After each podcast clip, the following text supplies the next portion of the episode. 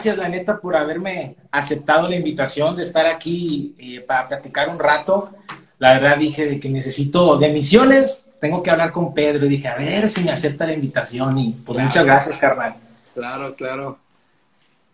Este, fíjate, eh, ahorita en lo que estamos viendo aquí en el, en el podcast, pues básicamente ya tenemos, ¿qué será? Como año y medio, carnal, estudiando el libro de Apocalipsis.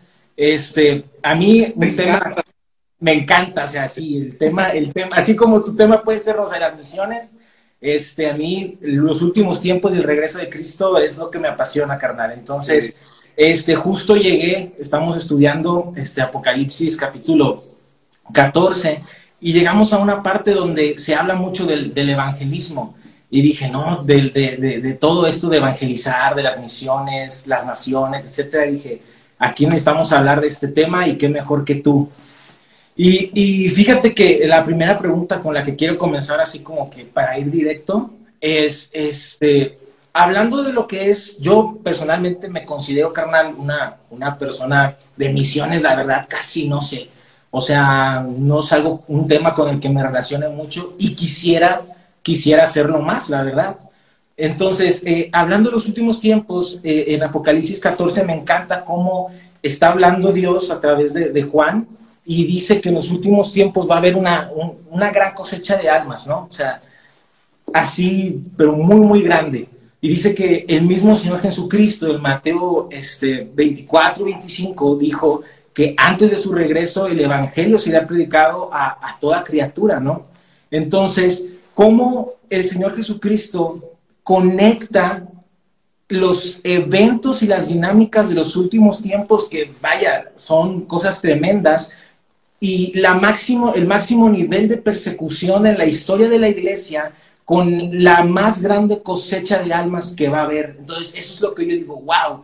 Entonces, por ejemplo, tú en tu experiencia, mano, este, ¿qué tanto eh, influye, eh, eh, por ejemplo, el proceso o, el momento de ir de misiones? O sea, por ejemplo, estamos hablando de que de, en un momento de persecución tan grande va a haber de la persecución más grande, la más grande cosecha de almas. Entonces, por ejemplo, tú en tu experiencia, que dices, cuando he ido de misiones a lugares donde tal vez el Evangelio eh, tiene, está más cerrado el país o la cultura, he visto que Dios se, eh, se mueve más, hay más salvaciones, etcétera. ¿Cómo se puede conectar esas dos cosas?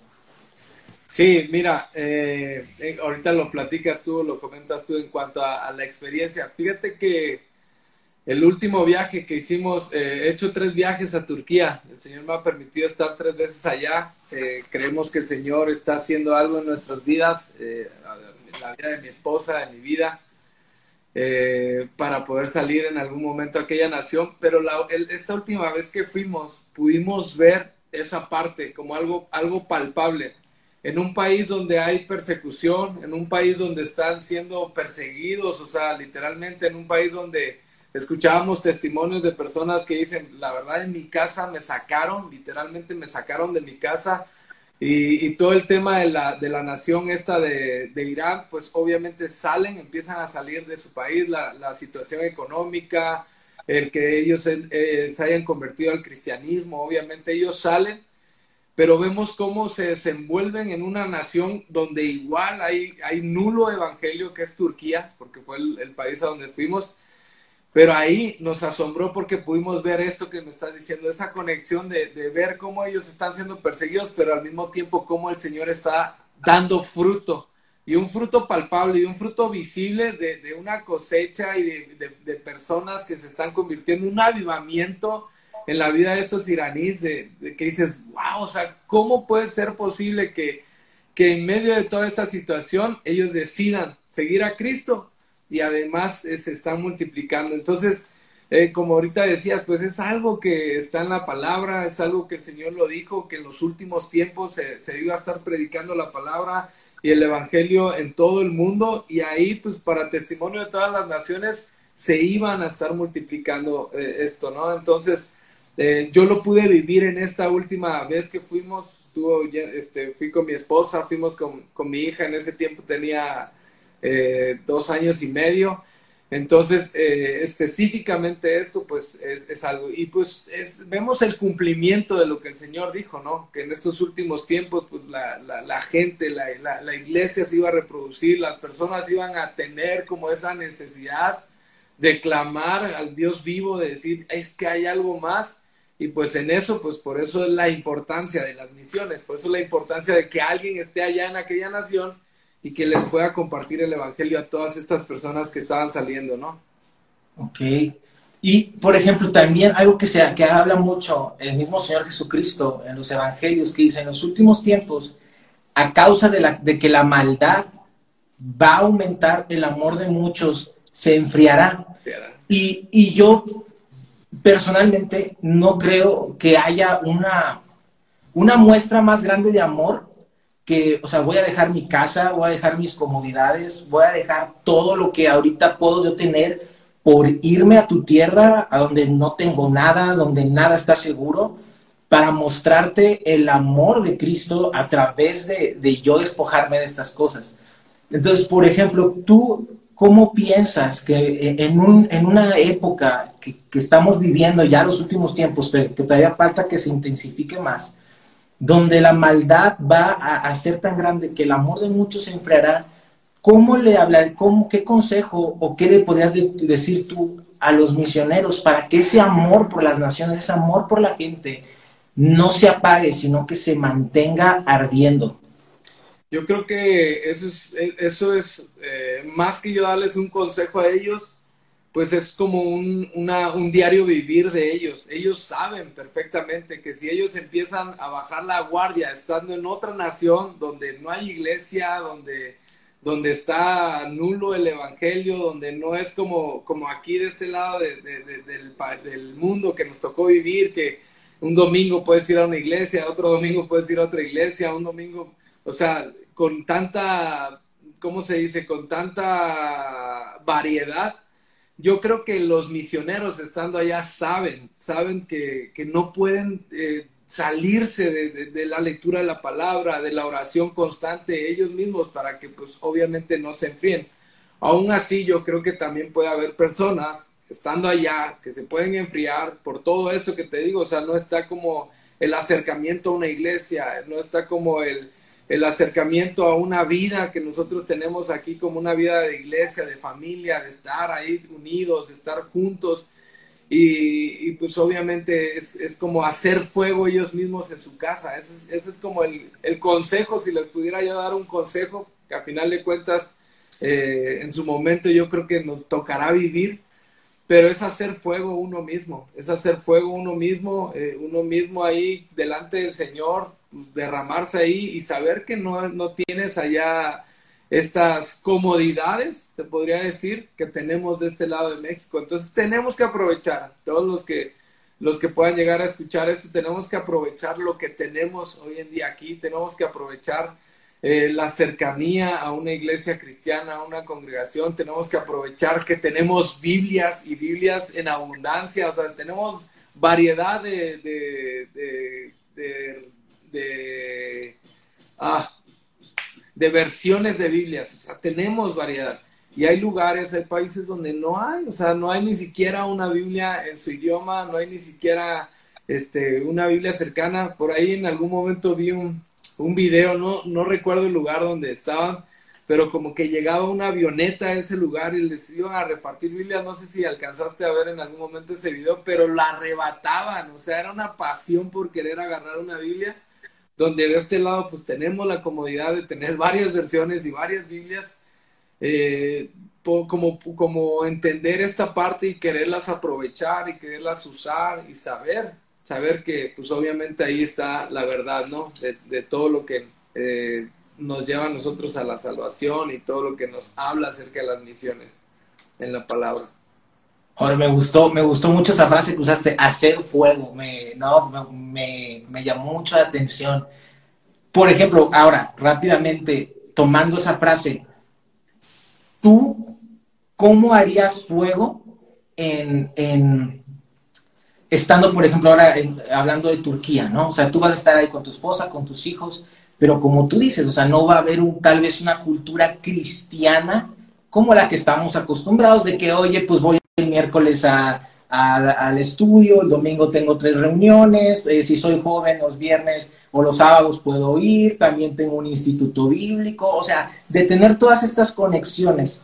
Y, y, por ejemplo, eso yo te lo pregunto, porque, por ejemplo, yo ahorita que estoy aquí en, en la Sierra de Puebla, donde la verdad este, está muy cerrado el pueblo al Evangelio, me encanta y me gustaría yo tomarlo, pero como un consejo, ¿cómo hacer fuego en, lugares como, como de Turquía, Irán, Afganistán, Medio Oriente? O sea, así que tú puedes decirnos. Definitivamente, eh, cuando un misionero llega al campo, a esas extremidades o esos lugares, eh, el fuego lo vas a hacer en casa, con, con, las personas que vas a tener ahí alrededor. Eh, el fuego lo vamos a provocar nosotros mismos en oración, en tiempos devocionales, porque como, como ahorita lo platicamos, en verdad eh, es, es, nula la, la, la, iglesia, o sea, no es como, ah, pues bueno, me voy a salir y, y voy a ir a congregarme juntamente con otros la manera en la que tenemos que hacer fuego definitivamente es con la lectura de la palabra, es este, teniendo estos devocionales, esta intimidad con el Señor y ahí, o sea, pidiéndole al Espíritu Santo que nos llene completamente, es como nosotros vamos a estar haciendo fuego. Obviamente un segundo paso pues, va a ser el relacionarte con personas, porque no digo que no hay eh, nadie cristiano. Obviamente ya hay obreros en el campo, y hay personas que, con las que puedes llegar allá y con ellos mismos pues poder hacer fuego juntamente ahí en un departamento, en la sala de una casa, ahí poder hacer todo ese tipo de actividades, pues que te van a llenar, ¿no? Que te van a, que te van a ir nutriendo de una u otra manera mientras uno está allá en el campo. Ok, me gustó, me gustó eso de, de pues sí, donde tengas con la familia, con la gente que tengas alrededor, ¿verdad? Sí, de hecho, este, un, eh, ¿cómo te diré? Un, ejemplo, un consejo, más que un ejemplo, un consejo que me dio eh, un pastor que ya estuvo allá en el campo durante algunos años. Eh, porque muchas veces en la actividad que tenemos aquí, y pues todos los días, ahorita estoy en oficina y es, es, mi horario normal, o sea, yo salgo ahorita todavía en, en 40 minutos regularmente de la oficina, yo estoy aquí en la oficina, pues obviamente llegas a otro país y dices, ¿qué onda? Pues qué, qué actividades hago, ¿Qué, qué voy a hacer. Y, muchas veces puedes llegar a pensar, no, pues voy a llegar a aquel lugar y voy a plantar una iglesia. Espérate, o sea, y el consejo que me dieron, la primera iglesia que tú vas a plantar es tu familia, es la, la, la iglesia en tu casa, en tu familia. Y, pues tienes que tomar los consejos de las personas que ya están, que ya estuvieron ahí en el campo y, saber qué va a ser de esta manera, ¿no? En cuanto al tema de las misiones transculturales. Pero sí quiero hacer como una, una, resaltar algo aquí. Todos estamos llamados a las misiones. Obviamente hay llamados transculturales, pero yo creo que todos, todos, todos, toda la iglesia en general está llamada a las misiones, porque tenemos un Dios misionero, tenemos un Dios que envió a su Hijo, entonces eh, es algo que juntamente con la iglesia que está aquí, pues es con la que vamos a hacer equipo para poder estar allá. Así es, me gustó, sí, totalmente, Dios es un Dios misionero. Oye, y por ejemplo, hablando de países en persecución, este, muchas veces, por ejemplo, nosotros en nuestro cristianismo, cristianismo occidental, pues muchas veces cuando yo me acuerdo, cuando recién me convertí a Cristo, que había, no sé, vamos a predicar hospitales o vamos a hacer pan de vida, etcétera. Y yo iba y decía de que, pero sé cómo me lo va a acercar a esta persona a hablarle de Jesús, o sea, como que te da pena, no sé, las primeras veces, ya después vas perdiendo el miedo y, y ya llegas y avientas ese abrazo en corto, ¿no? Pero ahora yo no puedo dimensionar eso. A, voy a llegar con un musulmán y le voy a hablar de Jesús. O sea, en ese momento me, o sea, me puede cortar la cabeza, literalmente. Y en Apocalipsis capítulo 12 me encanta porque dice, eh, estos, o sea, está hablando Juan, está hablando el Espíritu, dice, estos que ves son los que han vencido a la bestia, hablando del anticristo y al dragón, a Satanás, y dice, ya han vencido su marca, y me encanta lo que dice Dice, porque ellos despreciaron su vida hasta la muerte. O sea, a ese nivel, o sea, yo digo, no manches, hasta me pongo chinito, o sea, de cómo, o sea, tú que vas a, Turquía, que, que, que, es un país musulmán 100%, este, por ejemplo, ¿cómo, cómo dices, ya me siento preparado o dices de que, ¿cómo le voy a hacer? ¿Cómo puedes tener eso de hablarle el Evangelio a una persona que es totalmente ajena a tu cultura, totalmente ajena a ti? ¿Cómo lo, cómo lo puedes, cómo lo concibes? Fíjate que la, la primera vez que fui fue en el, en el 2013 y yo estando desde este lugar dije, si un musulmán me pregunta qué religión soy o que si soy musulmán, pues yo le voy a decir que no, yo voy a decir que soy cristiano y así con esa valentía, ¿no? Entonces en la primera semana que yo estoy allá, yo fui con otros obreros que ya llevaban, eh, en ese tiempo llevaban como dos años en, el país eh, fuimos a visitar una familia, me metieron a la cultura, pero desde la primera semana, y este, tienes que estar ahí en la cultura y sin entender nada, porque para ese tiempo no había estudiado mucho ahí el turco ni nada. Entonces, este, me hicieron la pregunta, la pregunta esperada que yo tenía yo desde acá, de, oye, ¿eres musulmán? Y les digo, no. Y me preguntan, entonces, ¿qué religión practicas? Y en ese momento, como eso mismo que dijiste tú, pues uno me puede cortar la cabeza en este momento, no sé, como que se te vienen eh, cosas así. Obviamente tenemos que entender que la mayoría, o, no la mayoría, gran parte de los, de los musulmanes son nominales nada más. O sea, hay muchos radicales, hay, hay versiones de, de musulmanes que sí son radicales, de los que cortan cabeza y se explotan y todo pero obviamente en un país allá pues no sabes si eso no es, qué tan radical es o qué, tan, o qué tanto no. Pero en ese momento cuando me hicieron la pregunta, como que dije, híjole, o sea, como que de una u otra manera te entra así como el, un temorcito, pero obviamente en ese momento el Señor me dio la valentía, le dije, no, soy cristiano.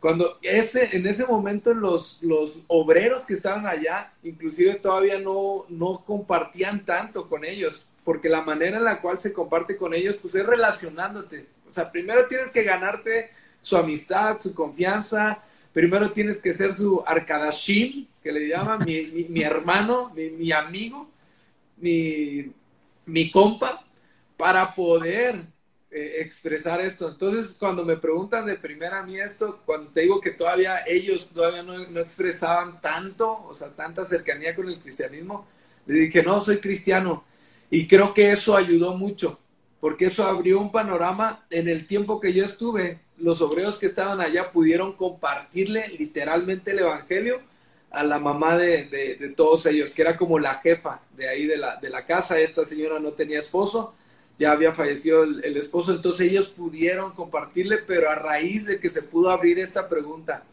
pero a la respuesta de esto de lo que estabas preguntando, pues eh, es relacionándote. O sea, no es como, ah, bueno, llego y hey, con mi cartel de soy cristiano y onda, todo. No, no, no. Es, es en amistad, es en relación, es ganándote la confianza.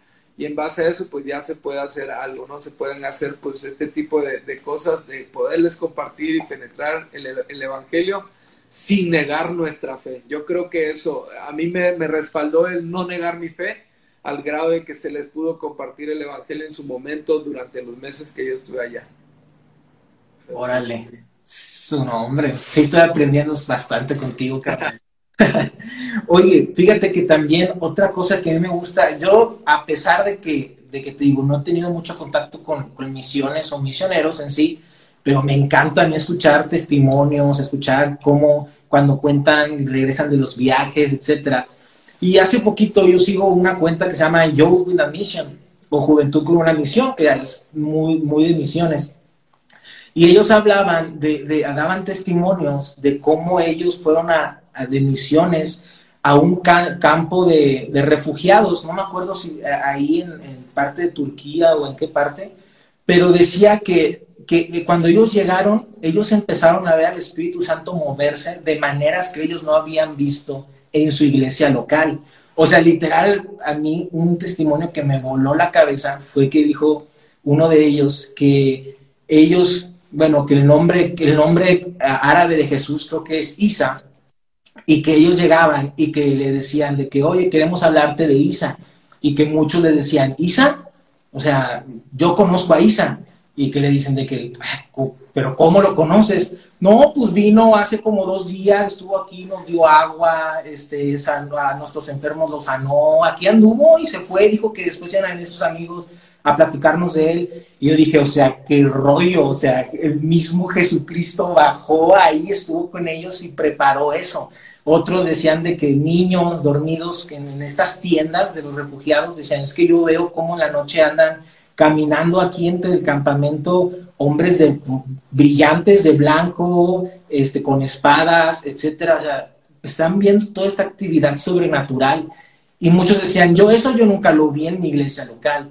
Entonces, tú, por ejemplo, ¿qué tanto crees? Obviamente yo sé que dependemos hasta para ir al trabajo del Espíritu Santo en toda actividad, pero ¿cómo crees tú que al llegar a ese momento, este, tú tengas que decir, no, pues me dejo ir y que el Espíritu Santo me guíe? O sea, así que vivir el libro de los hechos, de que, como Felipe, de que, oye, predícale a ese que va en la carreta, o sea, ser tan sensible al Espíritu Santo como para poder estar en, esa, en ese tipo de situaciones. De hecho, fíjate que una oración que yo estoy haciendo, se lo compartía a los, a los intensivos, lo, lo compartía precisamente hace dos semanas, también me tocó compartir en la iglesia el miércoles, eh, estamos en el estudio de Romanos 13, y yo les decía que yo estaba orando para que el día de mañana que uno salga al campo, pues nos puedan, o sea, nos sigan esos prodigios, esos milagros, esas maravillas. Eh, nosotros no corremos tras los milagros. Yo les decía, los milagros corren tras nosotros, que somos los discípulos. Pero obviamente estando en un campo de esa magnitud, de esa manera, donde mucha gente necesita ver esas cosas, pues es, es, es, como ver al Espíritu Santo en acción y definitivamente, definitivamente hay, hay testimonios de, de, ver cómo el Señor se está revelando en sueños, en visiones, de esta manera, de manera presencial, de decir, Isa Mesías estuvo aquí, nos dijo que iban a venir, nos iban a compartir. De hecho, yo tengo eh, escuchado, o sea, de, de, de, una persona ahí que era como, literalmente era el, el Saulo de la zona ahí de, se llama Gaziantep el lugar donde estaba. De hecho, los campos ahorita que tú mencionabas se llama Gaziantep o Kilis, que es frontera con Siria. Todo eso, el Señor me dio la oportunidad de poder estar ahí también, de poder este, estar con los sirios ahí refugiados, poder llevar ahí, llevamos unas cobijas, llevamos despensas. Entonces, te hablo en el 2013 fue que tuve la oportunidad de estar ahí. Pero este, pude estar con una persona que era considerado, él se consideraba un Saulo, dice que él estaba persiguiendo a los cristianos. Yo era un perseguidor de cristianos, me tomé incluso una foto con este señor porque dije, wow, o sea, qué impresionante. literalmente había sido convertido a un Pablo. ¿Por qué? Porque el Señor le dijo en un sueño que él fuera a tal esquina, en tal colonia, que ahí iba a llegar una persona y le iba a dar un libro y que él tenía que leer ese libro y que en ese libro venía la verdad y la revelación del Dios verdadero. Él siendo un musulmán radical, él siendo un Saulo. Eh, entonces dice, pues soñé eso, dice, fue tan real que dije, pues voy a ir. Y por otro lado, el Señor le, le habló a un misionero americano estaba casado con una coreana y le dijo, ve a tal dirección, en tal esquina, en tal colonia, ahí te está esperando una persona y le vas a entregar una Biblia y lo vas a disipular.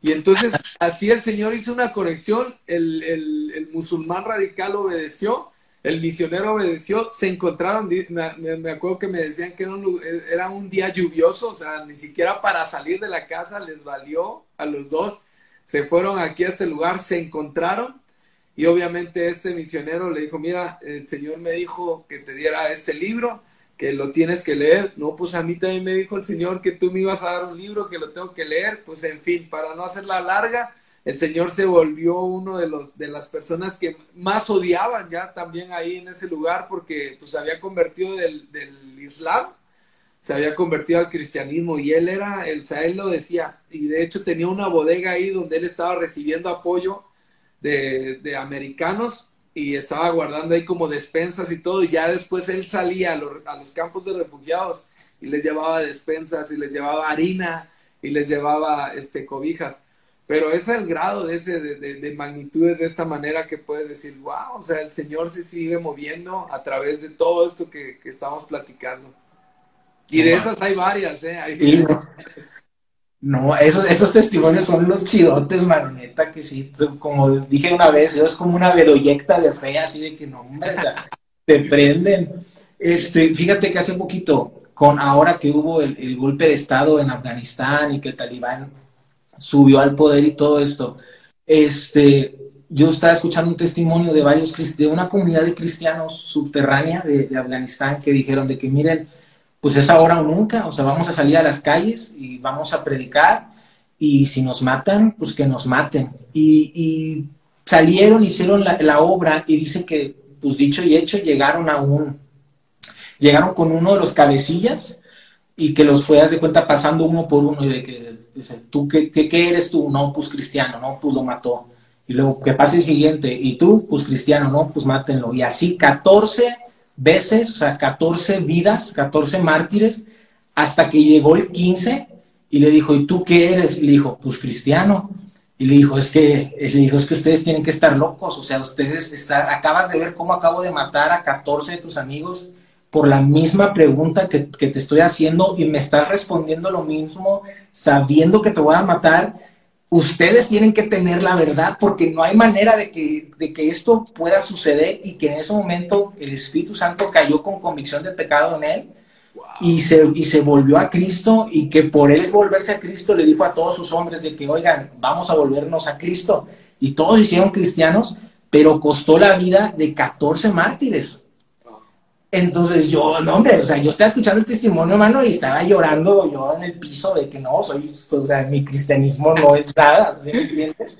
Pero, por ejemplo, este, ¿qué, ¿qué papel crees tú que tengan los mártires en la evangelización del mundo específicamente obviamente centrando en los últimos tiempos, pero por ejemplo en este momento hay muchos hermanos nuestros que están muriendo en Afganistán, en China, en, África con la, este secta Boca Haram, etcétera, que están dando su vida por Cristo. Y me encanta una frase que dice: La sangre de los mártires riega el campo misionero para que dé fruto. Entonces, ¿qué papel crees tú que tengan los mártires en cuanto a las misiones? El mismo papel que vemos desde el libro de los Hechos vemos a un Esteban que fue martirizado, es, el, primer martirizado, o más bien yo digo que es el segundo martirizado, porque el primero fue y nos dio ejemplo nuestro Señor Jesucristo, entonces el segundo eh, Esteban, y vemos que a raíz de esto la iglesia se iba multiplicando. Siempre el diablo trató de intimidar, trató de meter miedo a la iglesia y decir, ah, bueno, pues ya mataron a este, entonces que se refugien entonces ya que se callen, que dejen de hablar. De hecho, toda esa parte del libro de los hechos, hey, dejen de hablar en ese nombre, dejen, cállense, no hablen en el nombre de Jesús, porque era la manera en la cual el diablo como que estaba tratando de intimidar para que la iglesia no siguiera. Pero a raíz de estas muertes, pues obviamente la iglesia siguió multiplicándose. Vemos ahí eh, también la muerte a filo de espada de Jacobo, de Santiago, del primer mártir de los doce apóstoles igual terminan esos capítulos y dice que la iglesia se seguía multiplicando. Entonces yo creo que sigue siendo el mismo peso de hoy en día de los mártires, de esos 14 que estás poniendo como ejemplo, ellos siguen, eh, pues su sangre no queda como impune, se podría decir, sino que su sangre tiene un peso y tiene un valor en los cielos al grado de que el Evangelio sigue corriendo y a raíz de ellos, a raíz de estas vidas, pues siguen dando fruto, ¿no? Mucha gente se sigue convirtiendo. Hay un testimonio de unos, de unos alemanes también en, un lugar de allá, en una ciudad de Turquía, en, Malatia. De hecho, incluso hay hasta una película, un documental de unos alemanes que igual fueron martirizados y te estoy hablando de, pues, del periodo de, de, los últimos 15 años, o sea, 20 años, no tiene mucho tiempo, no es, no es como irnos hasta atrás y pues a raíz de este testimonio también de lo que, de que ellos fueron martirizados, la iglesia en esos lugares también se, de una u otra manera creció. O sea, no hay un crecimiento todavía exponencial. Yo creo que en Medio Oriente, yo creo que en ese país, de Turquía especialmente, va a haber un crecimiento exponencial. Yo lo creo, porque tú volteas a ver el libro de los hechos y los viajes de Pablo se hicieron en Turquía y todas las iglesias que se plantaron, se plantaron en Turquía entonces, pues todas esas personas que pasó con muchos de ellos fueron martirizados, muchos de ellos fueron ejecutados, muchos de ellos los mataron en esas épocas. Entonces, hoy en día yo creo que puede seguir ese cumplimiento de aquellas personas que en aquel momento dieron su vida y hoy pues la gente que va, los misioneros que pueden llegar allá al campo, pues pueden darse cuenta y pueden ver que el Señor sigue multiplicando a la iglesia. Porque al final de cuentas, lo que dijo el Señor se va a cumplir.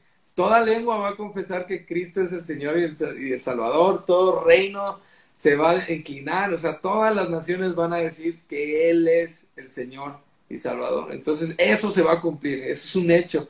Pero ese es el peso, yo creo, de los mártires. Y por una pregunta que, que siempre le hago a todos los que han venido aquí a platicar, ¿cómo prepararte para ser un mártir? Digo, si nos cuesta a veces llegar temprano un domingo, nos cuesta a veces, hay gente que todavía pelea en su corazón por dar su diezmo, este, por dar una ofrenda, eh, por morir a nosotros en pequeñas cositas diarias, ¿cómo prepararte para ser un mártir? ¿Tú cómo lo, digo, yo algo que es una pregunta muy dura, ¿no? Pero ¿cómo tú lo piensas? Prepararte, ir, decir, no, pues si me matan, que me maten, o sea, ¿Cómo llegar a ese punto? Sí.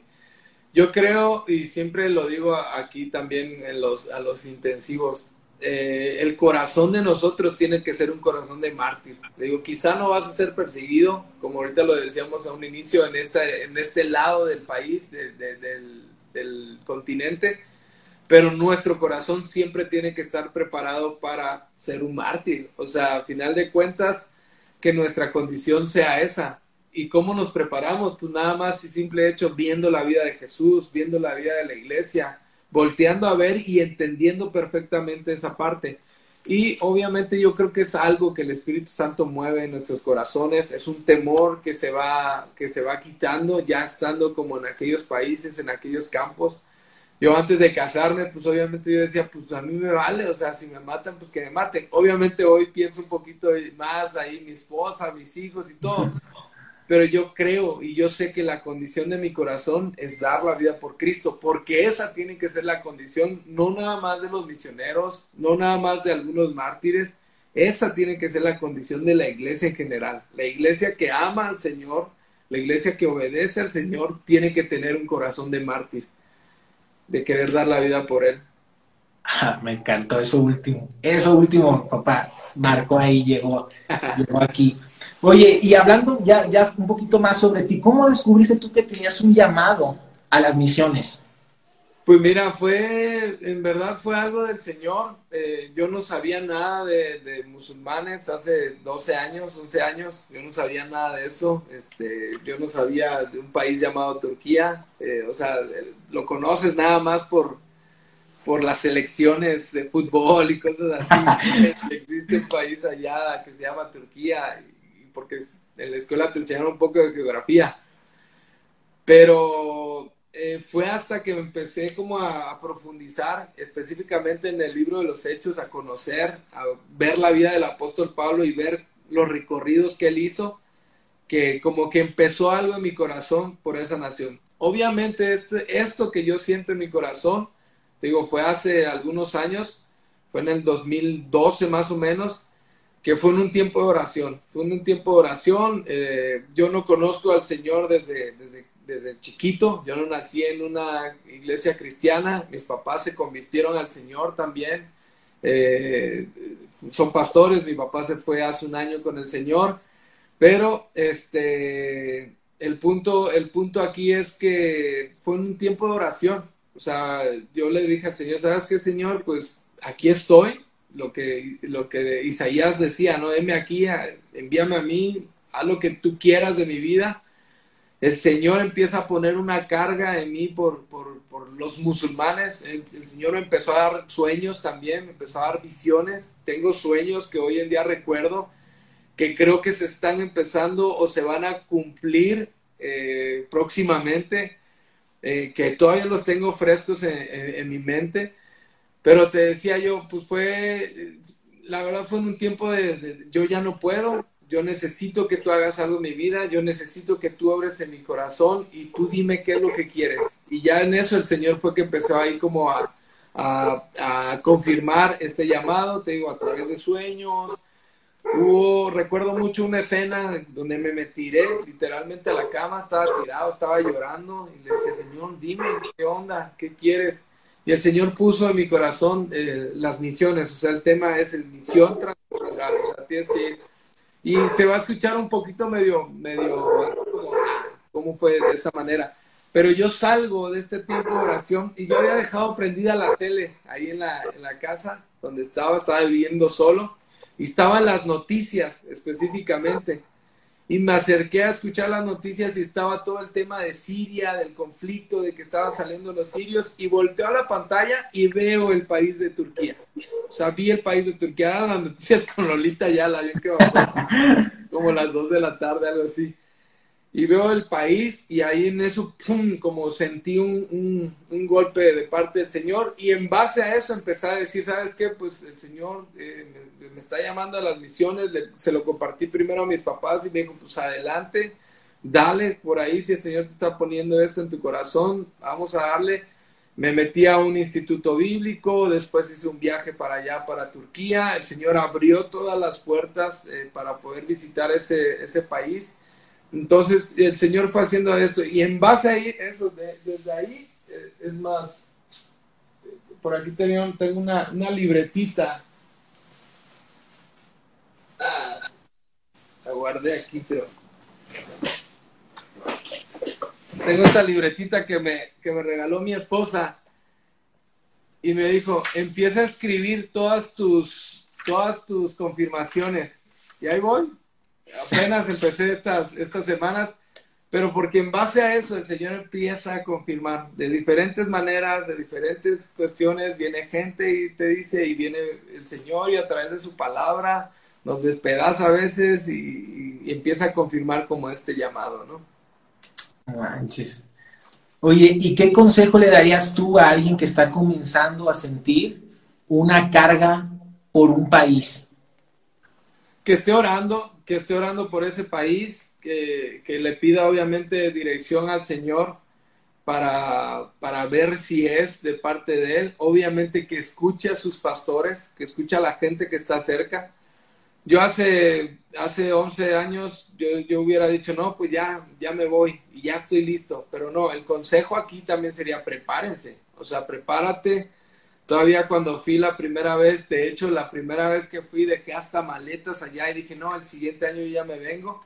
Pero en el viaje el Señor me dijo, tienes que prepararte. Y han pasado ya este, nueve años desde el primer viaje que hice y aquí sigo.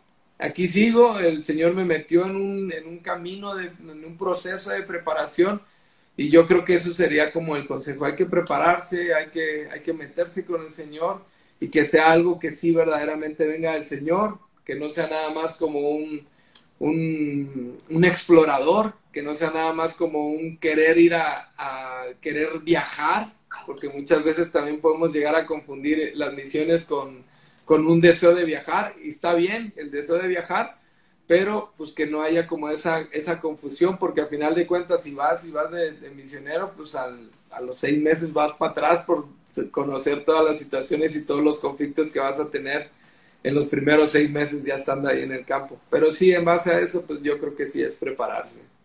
Fíjate que hace un poquito le hice esta misma pregunta, se le hice al pastor Rodolfo, una vez que, tuve ahí el placer de andar con él eh, una mañana, le dije, oiga pastor, ¿y cómo, o sea, qué consejo le daría usted a, un, a alguien que está comenzando a sentir una carga por un país o dice misionero? Y me dijo, no hombre hermano, el llamado. Me dijo, si tú tienes un llamado de Dios, eso es lo que te va a sostener al final. Porque, y me dijo justamente eso, porque si tú te quieres ir de que a turistear o de que a conocer, dice, no, vas a, no lo vas a aguantar. Pero pero cuando tienes un llamado, y me acuerdo que usó mucho el ejemplo de Jeremías, que dice, cuando quieres dejarlo y regresarte a tu casa, viene la palabra de Dios, viene eso que te habló y se vuelve fuego dentro de ti y no te deja rajarte. Entonces, es muy correcto eso. Tienes que tener un llamado genuino de Dios para poder soportar irte a otro país, vivir todo lo que se tiene que vivir. Oye, y dentro de ese proceso, cuéntanos un poquito, ¿cómo fue tu proceso para prepararte para, para poder salir ya de misiones, de irte a Turquía, etcétera? Pues yo creo que sigo en el proceso. En mi proceso, obviamente, todos los procesos pueden cambiar, el Señor nos puede meter en diferentes procesos, pero en lo personal sí fue entrar a un instituto bíblico en, en ese momento. Entré allá a Puebla en un instituto bíblico eh, que se llamaba CLM, Centro Latinoamericano Misionero, que la verdad es que me recibieron por pura gracia. Yo le doy tantas gracias al director que estaba en ese tiempo porque pues había como que ciertos requisitos y él me vio y yo no cumplía algunos y me dijo, pues por pura gracia, literal. Entonces, pues todo eso el Señor lo usó para, para estarme preparando, el servir en la iglesia local, el meterte. Tienes que amar primero a la iglesia local para poder salir y, amar a otros individuos, a otras naciones. Entonces, a través de eso, este, bueno, después de eso regresé a, a, mi casa, regresé a Veracruz, empecé a, buscar, después de ya haber hecho el viaje, primer viaje que hice a, Turquía, regresé a Veracruz, empecé a buscar otras opciones de, de, instituto, pues me, me, recomendaron el instituto allá de Epicentro que está en Monterrey. Obviamente el pastor Rodolfo ama las naciones, un pastor que, que tiene todo mi respeto y toda mi honra para, para, este, para este pastor. Eh, entonces, eh, cuando llegas ahí, todos misiones y muchas misiones y todo, y ahí obviamente el Señor terminó como de confirmar ese llamado, seguirnos preparando. Hicimos otros viajes ahí porque se presta el, el, curso para poder hacer viajes. Hicimos un viaje a Cuba, otros viajes a, otras, a otros lugares de aquí mismo de México. Después volví a hacer otro viaje. Mi recomendación también es como pisar la tierra, no nada más una vez y decir, ah, bueno, está bonito, está chido y ya me vengo, no, sino hacerlo de esta manera. Y en todo este proceso el Señor nos plantó, nos plantó en Amistades Saltillo, amamos Amistades Saltillo, estamos en Amistades Saltillo desde, desde, desde el día uno con nuestros pastores y desde ese día dijimos, de aquí vamos a salir al campo el día que el Señor lo disponga, el, día que el Señor ponga un amén en el corazón de nuestros pastores, en nuestros corazones, en el corazón de nuestros mentores, de nuestros papás. Entonces creo que estoy caminando como en ese proceso, pero sí, eh, yo quiero resaltar eso, tenemos que amar y servir en la iglesia local para poder ir a otro lugar, para poder ir a otro país. Y aquí pues te empiezas a desenvolver y empiezas a hacer actividades pues como de evangelismo, de, que se muestre el corazón verdadero y genuino de una de pasión por las almas para poder ir a otro lugar y poder eh, pues eh, reflejar lo mismo, ¿no? Tener una pasión por las almas y poderlas ganar ahí para, para el Señor. Ese es como el proceso en el cual el Señor nos, nos metió, me metió en este mismo proceso también. El Señor me dijo, ¿sabes qué? Pues eh, primero vas a formar una familia. Me casé, gloria a Dios, y ahorita tengo una niña de cuatro años, tenemos un bebé de diez meses y, bueno, es, es, parte de este proceso también. Si hubiera yo ido solo para allá, yo creo que ya me hubiera regresado bien deprimido. Pero el Señor tiene sus tiempos. Yo nada más quiero recomendarle a aquellos que están como en esto, es este, el Señor tiene sus tiempos, no apresurar los tiempos del Señor. En su momento, hace varios años, me dijeron, no, espérate, el Señor tiene sus tiempos. Y la ímpetu que traía yo, dije, no, hombre, estos no quieren que me vaya. O empiezo a decir ahí, no, ¿cómo crees? Este, allá hay mucha necesidad, sí. Pero eh, hay un hilo, hay un hilo que caminar, hay un camino que, que ser trazado. Y en ese camino de plantarte en tu iglesia, de honrar a tus pastores, de servir a tu iglesia, pues es parte como de este proceso que el día de mañana, si Dios, si Dios quiere, si Dios lo permite, pues poder salir al campo, pues bien, ¿no? Bien. Y obviamente que, que nuestros pastores tengan la confianza de quién van a enviar, de quién van a enviar también, de que la iglesia tenga la confianza de, de qué es a, a, lo que vamos a ir, de a quiénes van a enviar, ¿no? Órale. Oye, hablando un poquito, porque también me decía eso el pastor Rodolfo, de que, cuando yo recibí el llamado de irme a Japón, yo le dije a mi esposa, a la pastora Adriana, y me dijo, no, no nos vamos a ir.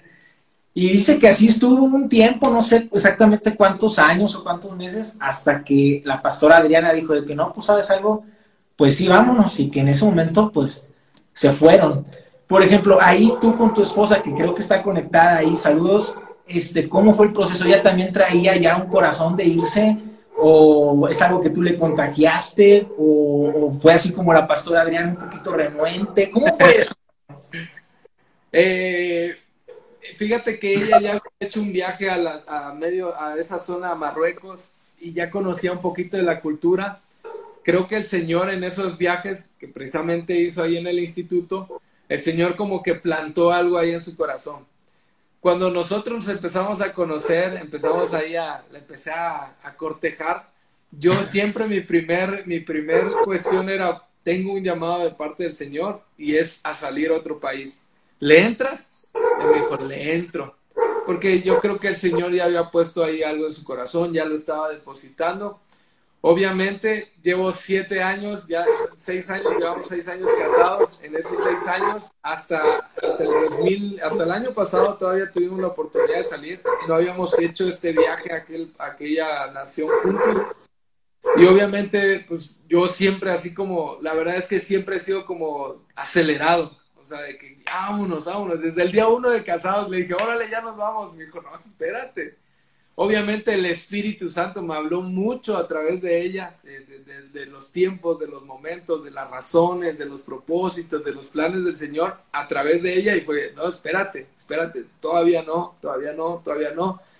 Y pues después de cinco años de casados pudimos hacer ese viaje en el cual ella regresó muy cargada por, por, la nación, por la gente que está allá. Ella pudo ser eh, testigo de muchos testimonios de personas que están allá y pues obviamente ella diciendo pues, o sea, sí hay una necesidad, necesidad muy fuerte que tenemos que ir para allá.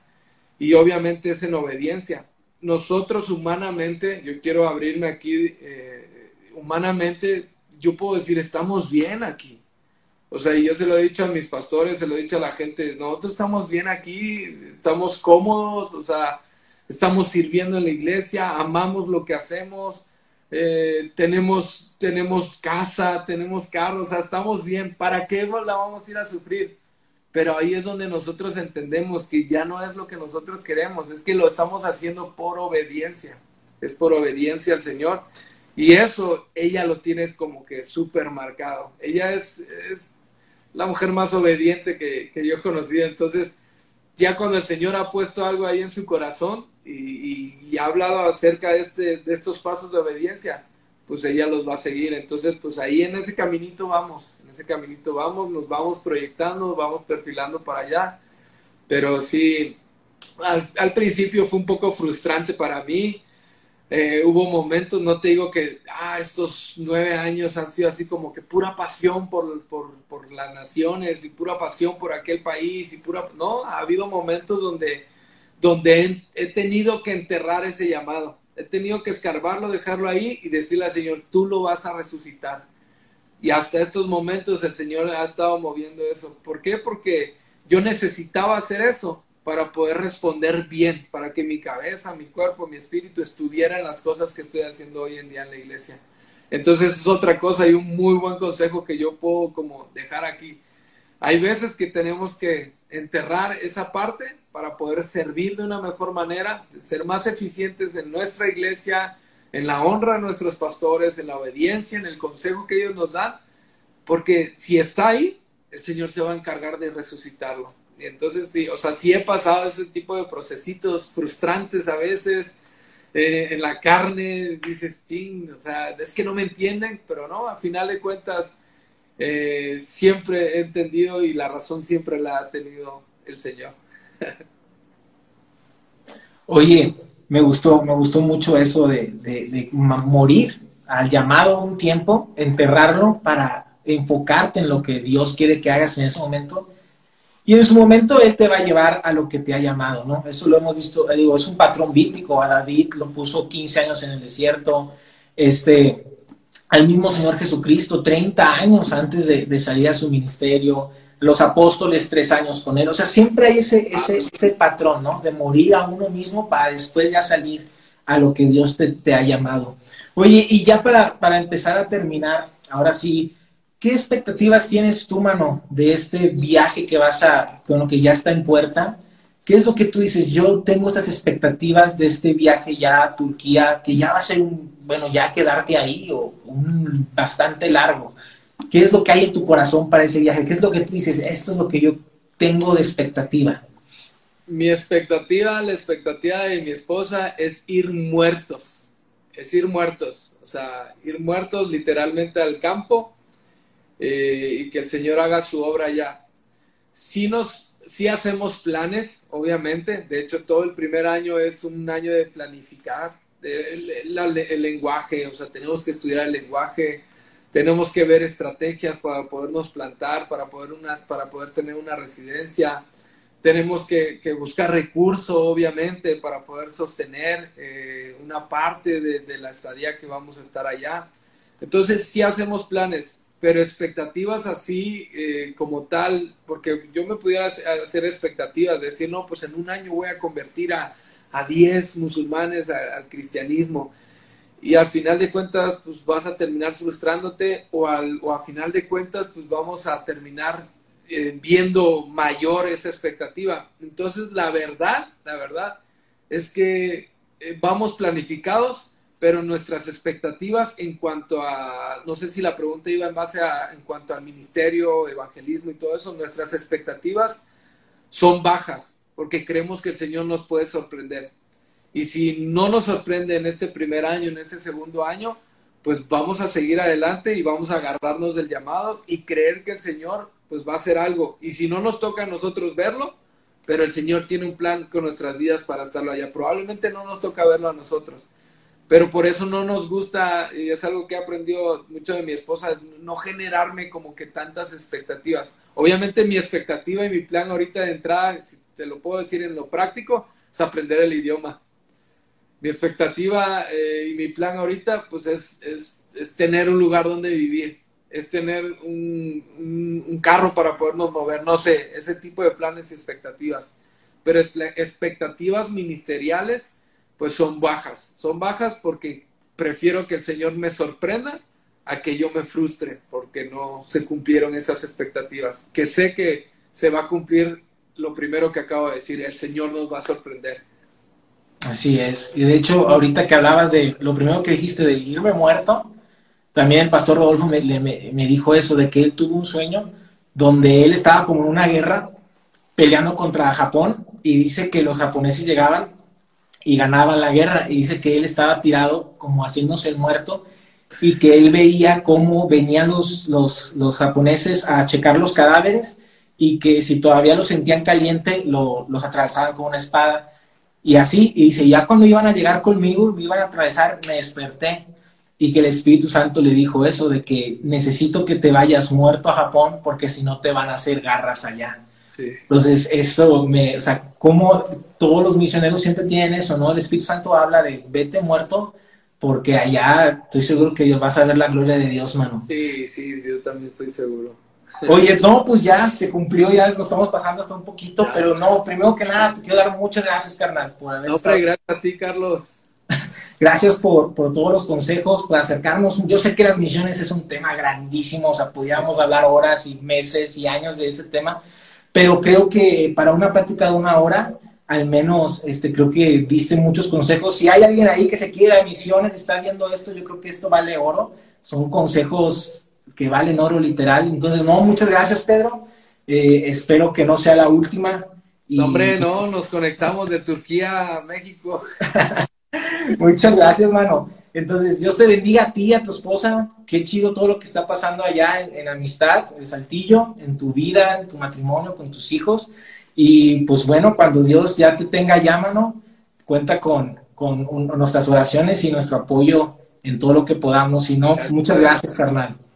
Sí, gracias a ti. Saludos ahí a los que se conectaron. Ahí por ahí Sergio Treviño y se vengan a visitarnos. Vamos a ir, amigo. Vamos a estar por allá eh, visitando el sur en, en, abril. Nos vamos a ir para allá unos mesecitos, unos tres meses. Así es que no dudes, te vamos a caer por ahí. Víctor Sevillano por ahí puso algo también.